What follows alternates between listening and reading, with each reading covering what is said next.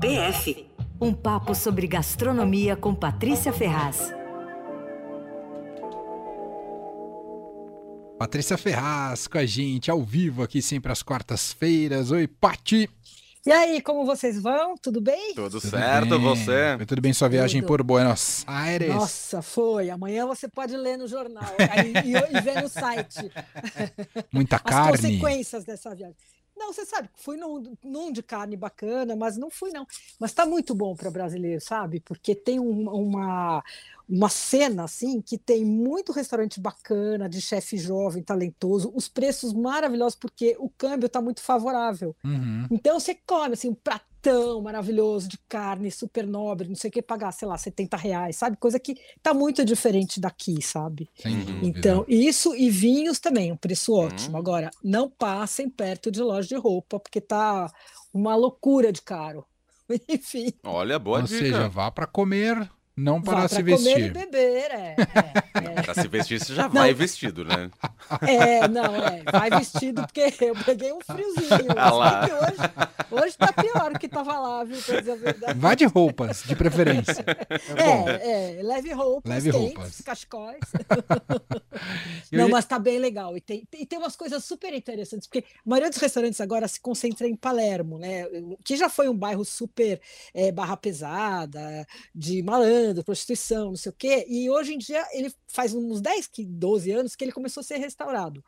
E tem mil restaurantes e tal. E eles têm umas coisas assim modernas lá, sabe? Assim, é, então, assim, todo mundo agora serve água local, eles, eles filtram e gaseificam. É uma coisa que as pessoas aqui têm também. Aí tem, vem tudo com uma garrafinha escrito local. Tudo bem, cobra, mas cobra menos do que uma água normal, uhum. tem a questão ambiental. E depois também descobri uma outra. Já vamos mudar de assunto, juro, mas é porque agora eu tô empolgada. é, parecendo vó, né? Que vai trocando de assunto. Mas olha, o, o, começa com uma coisa, termina com outra. Então. Não, mas eu ia falar uma coisa super interessante que eu descobri, assim, lá, curiosa. Não é interessante, é curiosa. Os restaurantes não servem café. Não é hábito servir café, rarissimamente. Hum. E sobremesa também tem assim, tipo, uma sobremesa, no máximo duas, né? Na maioria dos restaurantes. E aí eu perguntei, falei, gente, por que, que acontece? Vocês não sabem? Daí a, a, explicação é a seguinte: eles rodam pelo menos três. É muito, tá muito movimentado o restaurante, então eles rodam pelo menos três vezes a mesa. Se servir café e sobremesa, as pessoas ficam demorando. Olha que barbaridade. É, faz sentido. Não concordo, é mas, mas faz sentido. Serve em pé ali, um balcãozinho e tal, né? Muito engraçado. É, faz igual saída de, de festa, né? é, né? Que é. na porta, é, é isso. É, exatamente. E às vezes faz gente... falta um café depois, Opa, né? Poxa, para brasileiro a faz muito, um café. Né? Bom, eles também não tem aquele nosso café, né? Então, é, também bem, tem vai. isso, também tem é. isso. Às vezes até melhor, né? Que é. não tenha. O... É, é verdade. E hoje é inevitável fazer a pergunta da seguinte maneira: você traz um destaque para a gente comer com os olhos, Patrícia Ferraz? Exatamente, com os olhos e com os ouvidos, porque é sobre o festival que começa muito bacana. A primeira edição de um festival de cinema totalmente voltado para comida e bebida em São Paulo. É, começa na próxima quarta-feira e chama São Paulo Food Film Festival. Várias cidades pelo mundo têm os festivais de comida super bacanas, uns famosos. Nova York tem um, Toronto também. Na Itália tem o Slow Food Festival, tá? mas São Paulo nunca teve um festival assim regular, né? Então, e esse é bacana. Ele está sendo organizado por um cara chamado André Graziano, que trabalha faz tempo com audiovisuais, tipo duas décadas. Ele tem uma produtora de filme, que é a Garou, e aí, além disso, ele adora comer e cozinhar, e ele for, se formou em gastronomia no Senac. Bom, daí ele se juntou, é, juntou essas duas paixões, convidou a Daniela Guariba, que é uma pessoa que faz anos promove uma mostra de documentários sobre sustentabilidade, que chama Ecofalante. É maravilhoso. É, super bacana. Aí eles escreveram esse projeto durante a pandemia, foram ver se conseguiam subsídio e tal, conseguiram, e agora estão estreando. E a programação é gratuita e tá bem bacana, viu? O festival vai de 5 a 12 de outubro em São Paulo. E aí é o seguinte: tem exibição nos cinemas, eh, no anexo do Itaú Cultural e na Cinemateca, e além disso, tem alguns filmes que vão ser exibidos online na plataforma do Belas Artes, que é www.belasartesalacarte.com.br. E são 40 filmes entre documentários de ficção de 15 países. E aí os filmes estão divididos. Os clássicos, assim, vão ser exibidos nos cinemas. Então, mas tem tudo. Tem Festa de Babette, Tampopo, Estômago, Julie Julie, Julie Júlia, né? Uhum. Sideways, é, vários outros. Olha, eu achei, pelo que eu olhei assim da lista, eu, eu não achei que eles deixaram de fora nenhum clássico importante, não. Legal. Enfim. Agora, quem já viu eh, na, na TV vai ter a chance de ver no cinema, ou quem não viu é a chance de ver. Tem umas coisas ótimas, né? E os documentários vão ser exibidos nas três plataformas. E, e, o que é legal é que vários documentários vão ser acompanhados de debates e degustações. E hum. é, essa mostra ela assumiu um papel Agora tá ficando bom. Tá ficando, tá melhorando. Agora, agora sou eu falando, né? Mas é degustação só de pipoca? Não, não tem pipoca, não. É negócio de saquê, negócio hum. de. É, são outras coisas aí. Mas café, saquê e tal. Mas tem uma coisa que eu achei importante, que é o seguinte: achei que essa mostra assumiu um papel relevante também, porque ela reuniu uma série de documentários sobre questões sociais, ambientais e alimentares. Uh, é, são filmes super interessantes e importantes que as pessoas geralmente não têm acesso, porque a exibição de documentário no Brasil é coisa bem difícil. Sem né? dúvida. Olha, eu olhei a lista, tem, sei lá, uns 15 documentários, e eu só vi um ou dois deles, assim. Então, assim, eu quero me organizar para ver, porque tem coisas muito legais. E, e, é o seguinte, esse ano, esse, esse ano não, esse mês de outubro foi escolhido, foi declarado pela FAO como o mês da alimentação, né? A ideia é que ele sirva de estímulo para as pessoas se mobilizarem para reduzir a enorme insegurança alimentar, né? A situação está gravíssima, especialmente aqui no Brasil, onde a gente tem mais de 33 milhões de pessoas afetadas pela fome de um jeito ou de outro, né? Então é super importante tentar se conscientizar e ver o que dá para fazer, né? E esses documentários eles abordam a questão da alimentação, da sustentabilidade em diferentes formas. Então, por exemplo, tem um que chama A Grande Ceia Quilombola, que foi dirigido pela Ana Estela Cunha e pelo Rodrigo Sena. Esse filme conta a história de um quilombo de Damásio no Maranhão, que ele começou com três mulheres escravizadas que ganharam lá uma terra. E elas desenvolveram um sistema exemplar assim de cultivo e de distribuição e uso do alimento. Então, um trabalho super bacana. É, outro filme impressionante é Agricultura Guarani. Foi dirigido pela jornalista Patrícia Moll, que é nossa querida amiga, e pelo Felipe Abreu. Esse documentário mostra um trabalho feito pelos indígenas da etnia Guarani para recuperar as terras degradadas. Eles vivem no extremo sul aqui da cidade de São Paulo, uma área super destruída, e eles conseguiram fazer um trabalho intenso para a recuperação da área e ficaram trocando sementes com uma, outras aldeias de outras partes do país, e eles hoje cultivam 200 variedades agrícolas livres de qualquer transformação genética. Então, um negócio super bacana também, né? Aí tem. Vocês estão aí me ouvindo ou cansaram Vocês estão tão mudos? Tamo junto. Não, eu tô adorando. Aí tem o documentário do Silvio Tendler sobre agricultura familiar. Outro que merece atenção é de um americano chamado Michael Silversky, que faz conexão entre as queimadas na floresta amazônica e as escolhas alimentares, é história de gado, né, né, né super bacana. Uhum.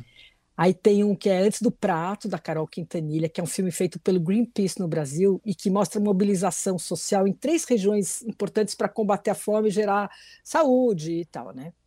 Uh, aí tem o filme do Claude Troagro, que é uma viagem que ele fez de moto pelo Brasil. Esse eu já vi, é tocante, divertido. O Claude é uma figura, ah, ele, né? Ele pilota?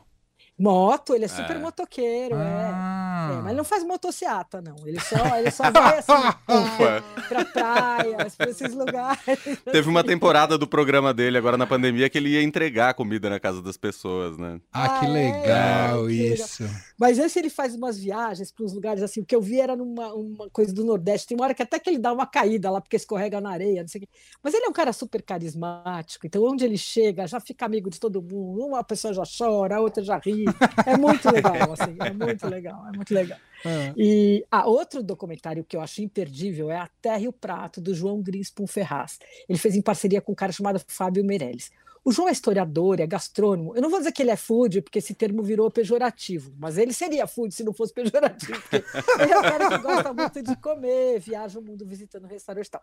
Mas ele é um cara que pensa comida, uh, analisa, então é, é uma figura interessante. O filme dele é, mostra uma coisa super bacana, que é o seguinte, que é a mudança de perfil dos chefes e da alta cozinha. Porque assim, até os anos 2000, o que estimulava a criatividade dos cozinheiros era a técnica, né? Foi a história do Ferran Adrià, da cozinha molecular. Então, o momento que a tecnologia, a ciência tal, entraram na cozinha. Então, os equipamentos, termomix, termocirculador, aqueles processos de gelificação, nitrogênio líquido, esferificação tal. A partir da, assim, de 2010, mais ou menos, um pouquinho depois, as coisas começaram a mudar. E a criatividade está sendo deslocada, muito mais estimulada pelo produto, pela regionalidade, pela memória, pela afetividade, pela sustentabilidade. E, e, e, é super interessante, o João ouviu mais de 30 chefes, celebridades, assim, os bacanas, assim, os grandes pensadores do momento, né? Então, como o Dan Barber, americano, que é precursor do Farm to Table, o argentino Mauro Colagreco, que daí foi o número um do mundo. E aí ficou muito claro que o papel do chefe atualmente vai muito além da cozinha, né? Que ele tem esse papel social, ambiental, enfim. Esse vai ser exibido na Cinemateca dia 6, que é a próxima quinta. Vale super assistir. Uhum. Bom, então eu acho que é isso. Eu acho que é uma coisa imperdível para quem gosta de comida. E, e, acho que a gente tem que estimular, né? Porque, poxa, para continuar tendo eventos desse tipo. Super. Eu adorei, adorei. Não, e a relação audiovisual e comida é muito intensa atualmente, né, Paty? É muito, Produções é muito. de todos os tipos, né? Não uhum. só é. na televisão, mas também em séries, em filmes, documentários. É, não sei se você está assistindo esse de Chef's Table Pizza, você já viu? Não, não tá na minha listinha aqui, Nossa. porque é um dos que eu quero assistir. Você tá vendo? Tô vendo, é um problemaço, né? É um você problema, tem, né? Porque você precisa, você não tem vontade de ir naquela pizzaria naquela hora. Se eles vendessem é. um túnel para você ir na sequência. Comprava é, passagem na Seria hora. mais ou menos como a história do filme com a degustação depois, que a Paty falou. Isso. Seria o é, ideal. É, é. Aliás, eu entrei aqui no Instagram, é o SP Food Film Fest, e aí eu tava dando uma olhada em alguns filmes. Então, por exemplo, vai ter a exibição do Estômago, filme brasileiro que eu adoro. É verdade. E aí vai ter degustação de espaguete à la putanesca, por exemplo. Ai, que delícia. No Tomates Verdes Fritos vai ter degustação de tomates verdes fritos. Sideways é degustação de vinho no Tampopo Ramen, é maravilhoso. No Ratatouille é, vai ter um chefe rato. Não, ah, no Ratatouille tem uma coisa super legal que eu esqueci de falar, que é o seguinte, no Ratatouille vai ter depois uma oficina para crianças. Ah, que incrível. Que, pra, mas que eles vão aprender a fazer stop motion.